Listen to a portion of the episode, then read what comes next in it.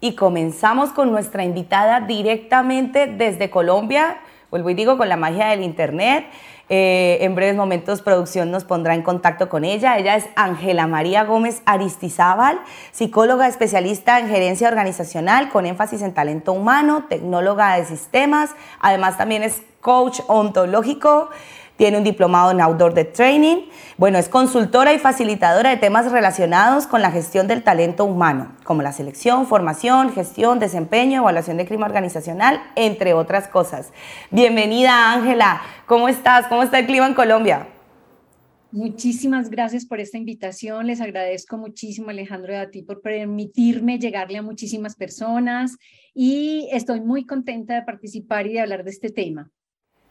Colombia está muy bien, el clima por aquí está delicioso. Ay, qué bueno. Aquí ya empieza a hacer frío, aunque estos días tenemos un poquito así de otoño con solecito. Pero bueno, interesante, interesante. Aprovecha ese clima. Bueno, Ángela, y hoy vienes a hablarnos de un tema muy interesante. Además, eh, debo decir que cuando lo hablé con ella, desconocido para mí desde esta rama de la psicología, y es la, la, la seguridad psicológica hablando del tema de recursos humanos y comportamiento organizacional. Bueno, pero antes de empezar a ondear en eso, siempre hago la, pregunta de rigor, porque aquí no solo hablamos de psicología, sino también de coaching, y me encanta cuando hay colegas que son las dos cosas. Y me gustaría preguntarte, bueno, eh, como profesional, ¿cómo complementan el coaching y la psicología? ¿Tú qué opinas? Yo creo que son un muy buen complemento. El, lo que cuando yo me estaba formando como coach, yo primero soy psicóloga y luego soy coach, eh, me pregunté mucho cuál era la diferencia y dónde se, llegaba una y terminaba otra y empezaba la otra. Y concluí realmente que la psicología es un es algo que llega muy profundo y que nos ayuda cuando tenemos lo que llamamos patología, ¿cierto? Como algunas cosas que nos impiden eh, por toda nuestra historia de vida nos impiden ser muy, eh, muy exitosos.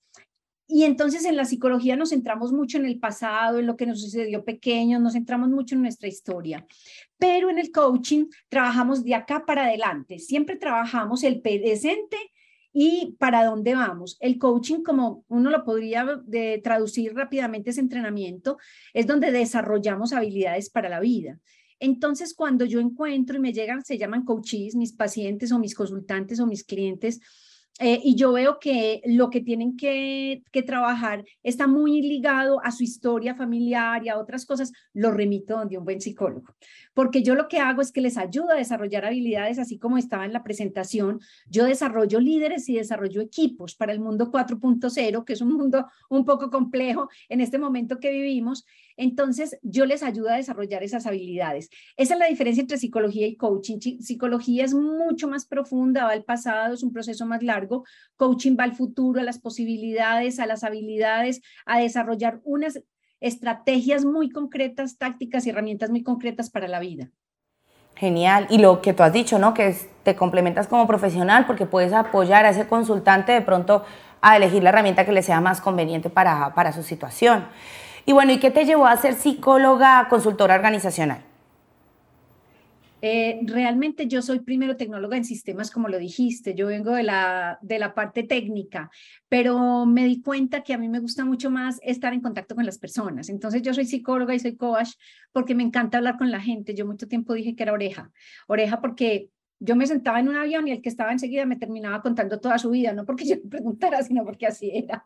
Entonces, las personas encuentran en mí una escucha que es una escucha objetiva, tranquila y que les ayuda a ellos, digo yo, a encontrarse. Entonces, eh, por eso elegí después estudiar esta profesión, después de ser tecnóloga, como de, venga, que es que para uno ser buen profesional también necesita ser eh, estar en paz con uno mismo, eh, tener buena autoestima, como decían por ahí en los tips. Entonces es necesario que uno se conozca y eso lo amo. Me encanta acompañar a las personas a que se reconozcan, a que reconozcan todas sus fortalezas.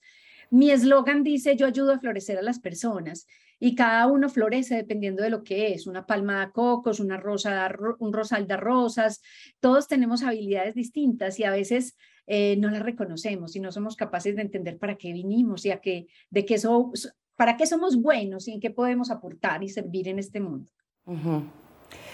¿Y por qué consideras importante vigilar el comportamiento organizacional en las empresas? Lo que pasa es que lo que se hace en las empresas es a través de la gente. O sea, toda la toma de decisiones, toda la producción puede ser una empresa totalmente automatizada como hay una china que hace carritos sola llena de robots. Y aún esa empresa necesita que haya un ser humano detrás, que es el ser humano que piensa, que toma decisiones, que hace negocios. Entonces, el comportamiento organizacional, cómo nos comportamos en las organizaciones, tiene que ver con los resultados de la organización. Entonces, eso para las empresas eh, digamos que lo han ido descubriendo poco a poco. Antes no importaba sino la producción, después el proceso, después la calidad. Y en este momento las empresas saben que es muy importante la gente, las personas, cómo se relacionan, cómo conversan, cómo toman decisiones, cómo eh, planean. Entonces, todo el comportamiento organizacional tiene que ver con la productividad de una empresa. Así es. Evidentemente, como lo has dicho, o sea, al final el trabajo lo hacen personas, entonces eh, analizar y vigilar eso, pues va a garantizar de alguna manera que tu empresa sea exitosa. Entonces ahí llega eh, la seguridad psicológica, ¿no? Como, como herramienta. Cuéntanos, ¿qué, ¿qué significa o para qué sirve la seguridad psicológica? Como dijiste ahora, Catalina, que era un tema nuevo realmente, es un tema que hace muy poco se está trabajando en las organizaciones y son pocas las organizaciones que lo trabajan llega por eso que hablábamos ahorita, Catalina, y es que mm, las organizaciones se van dando cuenta de que lo importante es su gente y entonces van encontrando cada vez más herramientas para ayudar a las personas a que puedan ser felices en su trabajo, a que puedan ser a tener unas buenas relaciones y que dentro de eso puedan ser productivas, ¿cierto? Y que, y que puedan llevar la empresa muy lejos. Entonces a mí este tema de seguridad psicológica me gustó muchísimo cuando lo encontré porque para mí es como ir al fondo, es como esas matrioscas, las muñecas rusas, que uno va sacando una, otra, otra, otra, otra, hasta que llega una muy pequeñita. Para mí la seguridad psicológica es un tema que es profundo, pero que está a la orden del día y que sin embargo eso no se hablaba antes. Y es, ven, yo cómo me relaciono, yo qué tanto hago sentir al otro bien, qué tanto le permito al otro hablar, qué tanto es libre de expresar cuando está en desacuerdo, qué tanto yo le permito que cometa errores y no lo juzgo y lo castigo por eso. Entonces, para mí es un tema nuevo que va muy a lo profundo del ser humano de una manera muy práctica. Entonces, por eso me ha gustado muchísimo, porque es una herramienta muy valiosa para los líderes y también para los equipos, para que entiendan eso que nos pasa a los seres humanos cuando nos relacionamos y cómo eso nos puede impedir en un momento dado que seamos innovadores, cómo nos puede impedir que tengamos una buena transformación, por ejemplo, cuando estamos hablando de agilismo y de ser ágiles, porque si no tenemos seguridad psicológica, no vamos a dar ideas, no vamos a ser capaces de expresar desacuerdos, no vamos a ser capaces de hacer preguntas poderosas que son las que llevan a la innovación. Entonces, por eso es un tema nuevo, profundo y que se está tratando de una manera práctica como es en las empresas, como se requiere en las empresas. Ángela, y tú nos traías una presentación, ¿no? Que querías mostrarnos eh, para contarnos un poco más. claro, quería que a medida que fuéramos hablando fueran ustedes entonces conociendo un poquito más de... Ya, es el momento, producción nos está apoyando ahora. Claro que sí. Ah, ya estás viendo mi pantalla, ¿cierto? Ya, ya se va a empezar a proyectar. Y mientras tanto, cuéntanos entonces, eh, ¿dónde, ¿dónde, a ver, está actualizando? Eso es. ¿Dónde se aplica esta seguridad psicológica? Mira, eh, primero mm, miremos qué es realmente la seguridad psicológica y aquí tengo dos definiciones. Es una sensación de confianza, dice acá, ¿sí? Que eh, de que el equipo no avergonzará o rechazará o castigará a alguien por hablar. Esto es supremamente importante. Describe un clima de un equipo caracterizado por la confianza interpersonal, el respeto mutuo por el otro y las personas se sienten cómodas siendo ellas mismas. Esta es una definición que da una de las exponentes que se llama Amy Edmondson. Y hay otra definición que dice que la seguridad psicológica es una sensación en la cual las personas se sienten incluidas, seguras para aprender, seguras para contribuir, para desafiar el status quo. Todo esto se da, esos cuatro estadios se dan basados en una combinación de respeto y de influencia positiva dentro del equipo. Eso lo dice Tim Clark, que es otro de los grandes exponentes. ¿Dónde se aplica? Que era la pregunta. Mira, la seguridad psicológica para mí se aplica en todo, en la casa, en las relaciones con compañeros, en el trabajo, en la relación en la familia. Todo, todo. Pareja. pareja fundamental. En todas las relaciones se aplica seguridad psicológica, ¿sí? Lo que pasa es que, eh, perdóname que me devolví, lo que pasa es que a veces tenemos relaciones tóxicas de una manera tan sutil que no somos conscientes. Entonces, yo voy a decir una que tenemos aquí en nuestra, en nuestra región donde yo vivo en Colombia, que es que yo lo llamo tirar darditos y es un humor, que es un humor así, donde yo le muestro al oh, otro mis fallas. Pasivo agresivo, ajá. pero pasivo agresivo, pero en charla, con, pero como en serio. Y no se hacen a imaginar todos los desastres que yo he visto en los equipos de trabajo, porque a veces hay un solo personaje al que lo cogen y le toman el pelo todo el día. Y esas relaciones son muy tóxicas porque el otro no termina sin saber, este por qué me está diciendo eso, eso será verdad, no será verdad. Y tenemos unos climas no solamente de trabajo, sino unos climas familiares que son muy tóxicos, ¿sí? Entonces, ¿qué nos pasa?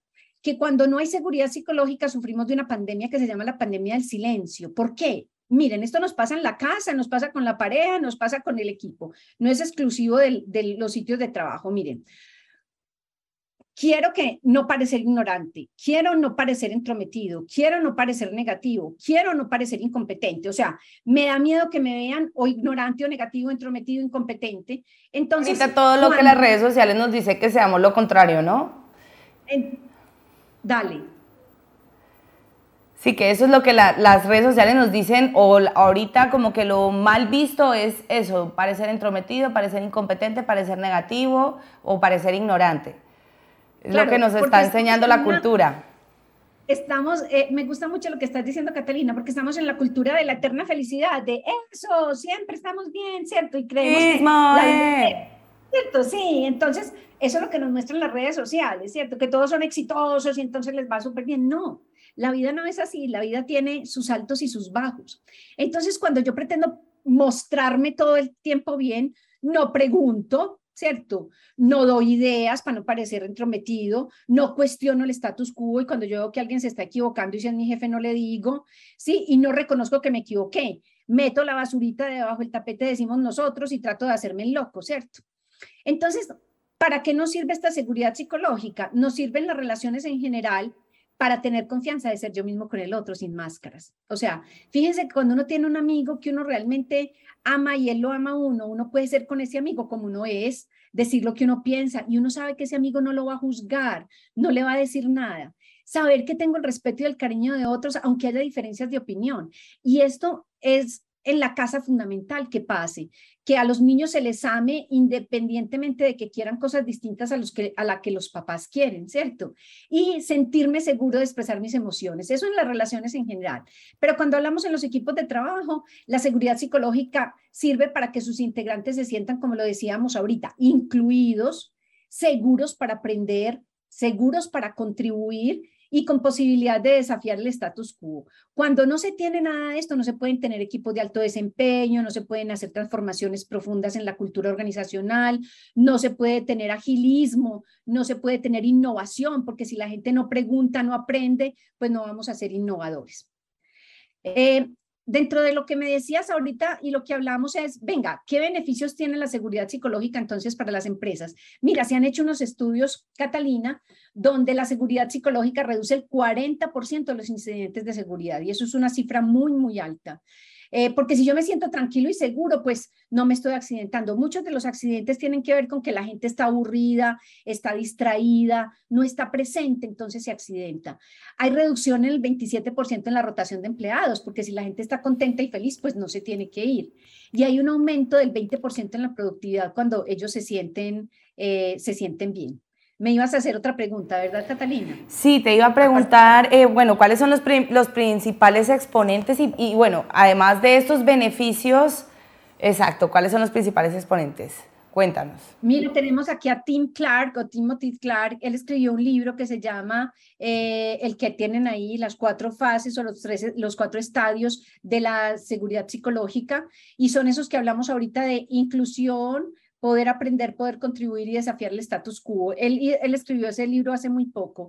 Y esta que es como la, la que más estudios ha hecho, que se llama Amy Edmondson. Y este es el libro estrella de ella. Ella empezó a hacer el estudio de seguridad psicológica en un, em, en un hospital, cuando se dio cuenta que uh, las enfermeras cometían ciertos errores atendiendo a los pacientes, empezó a estudiar muchos equipos en los hospitales y encontró que los equipos más exitosos y más productivos eran los que más errores cometían y los que menos errores cometían eran los que no daban, no, no daban producción. Entonces ella empezó a preguntar por qué, por qué, por qué, pero esto no tiene sentido.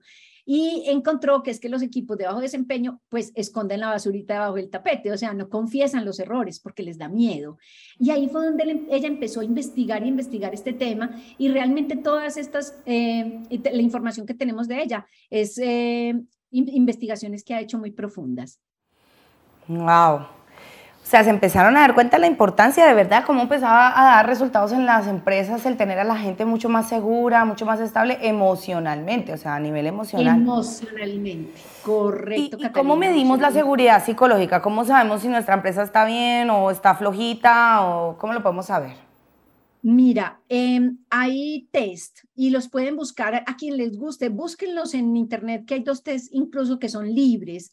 Eh, aquí hay un ejemplo de uno de los test eh, para saber qué tanto me siento yo, por ejemplo, libre para participar en una actividad, ¿cierto? Entonces, venga, yo, yo puedo aquí hablar de cualquier cosa y sin problema, ¿sí? Si yo hablo, puedo puede ser difícil o no. Si yo hablo de algunas cosas, entonces será difíciles de decir. Sea, aquí hay unas preguntas. Busquen en Internet que hay varias formas de medir la seguridad psicológica. La que más lo ha hecho es Amy Edmondson y ha sacado una información muy valiosa. Este es un test. Este es otro test eh, justamente de Amy Edmondson, donde uno se califica si está totalmente en desacuerdo, totalmente de acuerdo. Por ejemplo, si cometo un error en este equipo, a menudo me lo toman en contra. Miren que ellos han hecho las investigaciones, tanto Tim Clark como Amy Edmondson, en empresas. Pero si yo lo pienso también en mi familia, yo puedo decir, si cometo un error en esta familia, ¿sí? Me lo toman en mi contra. ¿Qué tanto en mi familia también me aceptan como yo? Los miembros de este equipo pueden plantear problemas y preguntas difíciles, que tanto los hijos a veces le pueden hacer preguntas difíciles a los padres o viceversa, porque ahorita es que los padres no les pueden a veces hablar a los hijos adolescentes, ¿cierto? Las personas de este equipo a veces rechazan a los demás por ser diferentes. Me siento no incluido, estoy seguro de correr riesgos. Busquen en, en, internet. Yo sé que a las personas les gusta hacer este tipo de búsquedas cuando les gusta un tema. Entonces, háganlo. Hay varios y se pueden hacer ustedes mismos test de seguridad psicológica. Adelante, Catalina. Genial, genial, Ángela. Y bueno, ¿y qué puede hacer un líder? No solo porque ya nos hemos dado cuenta que no solo es a nivel empresa. Entonces, un líder nato para dar seguridad psicológica a su equipo, a su familia, a su, a su red, a su núcleo. A, mí me gusta mucho esa pregunta tuya, Catalina, porque mira, em, hablando desde el modelo de Timothy Clark, que él dice, primero es que yo me siento incluido, que yo en mi familia, por ejemplo, me siento incluido.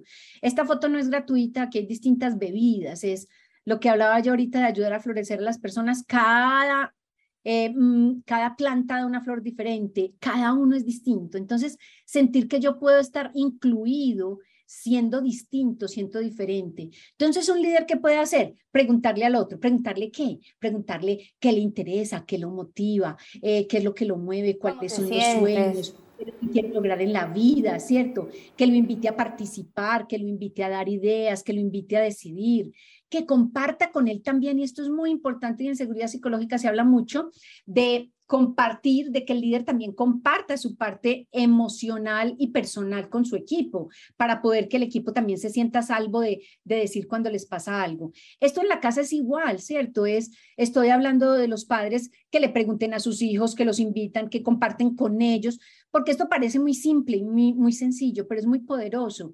Miren, en la parte de compartir a mí me da mucha tristeza porque yo veo cuando salgo a los papás pegados del celular y los niños están en cualquier lado y los niños son jalándole el pantalón, jalando, mami, mira esto, papi, mira esto, papi, y ni siquiera los miran. Entonces, ¿qué es compartir con la familia? ¿Qué es estar realmente con ellos? De estar con ellos y compartir tiempo de calidad, de actividades que generen buenos recuerdos para el futuro.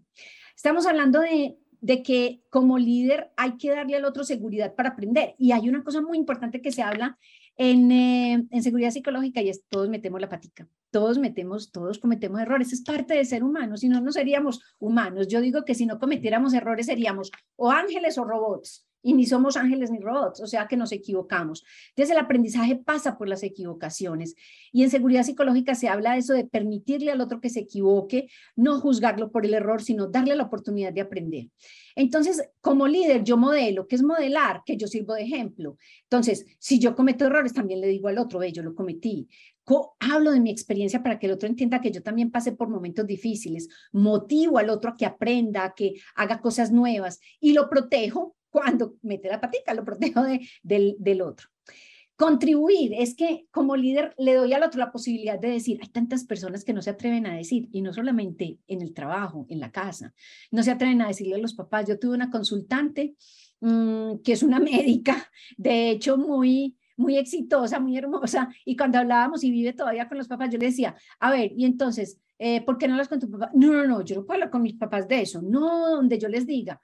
Entonces, a veces contribuir y preguntar y hablar no es tan sencillo. Entonces, cuando yo le voy a dar al otro la posibilidad de que contribuya, de que dé ideas, le debo explicar el por qué, por qué necesito de él. Le debo, cuando estoy hablando de liderazgo, asignarle algo que hacer concreto y también delegar la forma en que lo hace, o sea, que lo haga como quiera. Yo le digo qué hay que hacer, pero él pone el cómo hay que hacerlo y desafiar el status quo, que creo que es la más, más alta dentro de, esta, eh, dentro de estos estadios que tiene Timothy Clark, porque desafiar el status quo, pues ni en la casa y muchas veces en los grupos de amigos es muy difícil que alguien se atreva a preguntar y por qué vamos a hacer eso y que, o sea, nos da dificultad. Cuando estamos hablando de, los equipos, eh, eh, hay una cosa que es fricción creativa, es permitir que cuando estamos discutiendo, por ejemplo, ideas de trabajo, haya algún tipo de fricción creativa, no fricción de que me enojo con el otro, ni lo maltrato, ni lo amenazo, sino de que yo pienso una cosa y el otro piensa otra y en un momento dado no estamos de acuerdo, pero eso nos ayuda luego a llegar a, buenas conclusiones. Permitir el pensamiento divergente, el que uno piense una cosa y el otro otra. Permitir el desacuerdo constructivo. Esto es muy importante en los equipos y, es, y en las casas, que lo pudiéramos hacer en las casas, que cada uno puede estar en desacuerdo, pero ese desacuerdo construye, no destruye. No es porque tú piensas algo distinto, entonces yo no, yo no, yo, yo ya no te hablo o no me o no salimos juntos, no. Hay que tener desacuerdos constructivos y tolerancia a la franqueza. Y hablamos de franqueza no como que voy a insultar al otro ni lo voy a denigrar. Estoy hablando de franqueza, de que yo pueda expresar lo que yo siento, mis emociones y que también la gente lo sepa recibir. Wow. Esto es lo que puede hacer un líder. Y una persona que, digamos, no tiene ese rol de líder, pero hace parte del equipo, ¿cómo puede fomentar la, la, seguridad psicológica en, ese, en esa tribu, en ese entorno? Mira, a mí me gusta mucho esa pregunta, Catalina, porque es que la seguridad psicológica también parte de uno, de cada uno de nosotros, y, eh, pero eh, nos da miedo, nos da miedo. Una de las grandes dificultades que tenemos como seres humanos es que nos da miedo. Si es en la casa, nos da miedo que no nos amen. Si es en el trabajo, nos da miedo de que salgan de nosotros y yo me atrevo. ¿Me atrevo a qué? Entonces, como miembro de un equipo, como parte de un equipo, y ese equipo puede ser mi familia, a que yo admita que cometí errores, a que dije una cosa que no era adecuada, a que no seguí el procedimiento correctamente, que pueda manifestar los desacuerdos, que yo pueda hablar de que no estoy de acuerdo con eso y lo podamos conversar y argumentar, que yo pueda pedirle al otro feedback. Eso es tan hermoso porque cuando yo, em, cuando yo me veo, no puedo ver el lugar donde estoy parado porque mis pies me lo tapan, pero el otro sí los puede ver. Es decir, nosotros tenemos puntos ciegos. Entonces, cuando le pedimos al otro que me dé feedback sobre mí, yo puedo ver más allá, puedo ver cosas incluso muy buenas que yo tengo, excelentes y que no las reconozco, y también cosas que no son tan buenas ofrecer ayuda al otro, al compañero cuando tiene dificultades. Puedo expresar una idea disruptiva, ¿sí? Y, no, y que no me dé miedo, eh, porque yo pienso esto, es distinto a todo lo que ustedes piensan, pero yo lo pienso. Y también atreverme a experimentar. Entonces, como parte del equipo, yo puedo aportar a la seguridad psicológica pidiendo y dando feedback, eh, manifestando desacuerdos, admitiendo errores y ofreciendo ayuda. La seguridad psicológica está en cada uno de nosotros. Ángela, muchísimas gracias, Ángela María.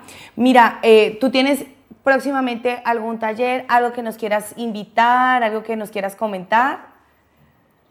Sí, mira, yo ya llevo 30 años de experiencia trabajando en esto y cuando les digo, ayudo a florecer a las personas, ayudo a líderes y equipos a desarrollar sus, eh, sus habilidades, voy a tener un taller para ayudar a los líderes a equilibrar su vida y sus relaciones y que logren los resultados. Entonces, ese taller lo vamos a tener en noviembre 2 y me pueden eh, contactar en, en Instagram como Arca2100, que es mi marca, o me pueden escribir a este correo unagomez.gmail o me pueden escribir también a este WhatsApp que es colombiano, ahí está. Voy a tener este evento para líderes, para desarrollar esas habilidades de liderazgo, para que equilibren su vida y sus relaciones en noviembre 2. Entonces, quienes quieran, estén interesados y les haya parecido esto interesante, están cordialmente invitados para que nos acompañen en este, en este viaje.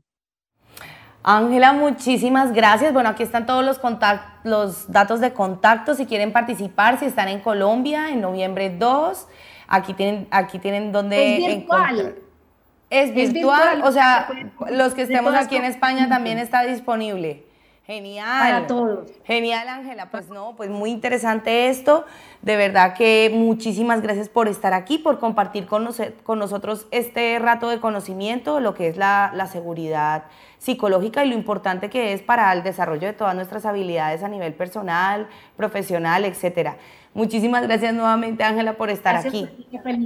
Que estés muy bien. Que estés muy bien, que la pases muy bien y bueno, espero volverte a tener por aquí de invitada. Muchísimas gracias, claro que sí. Vale, hasta luego.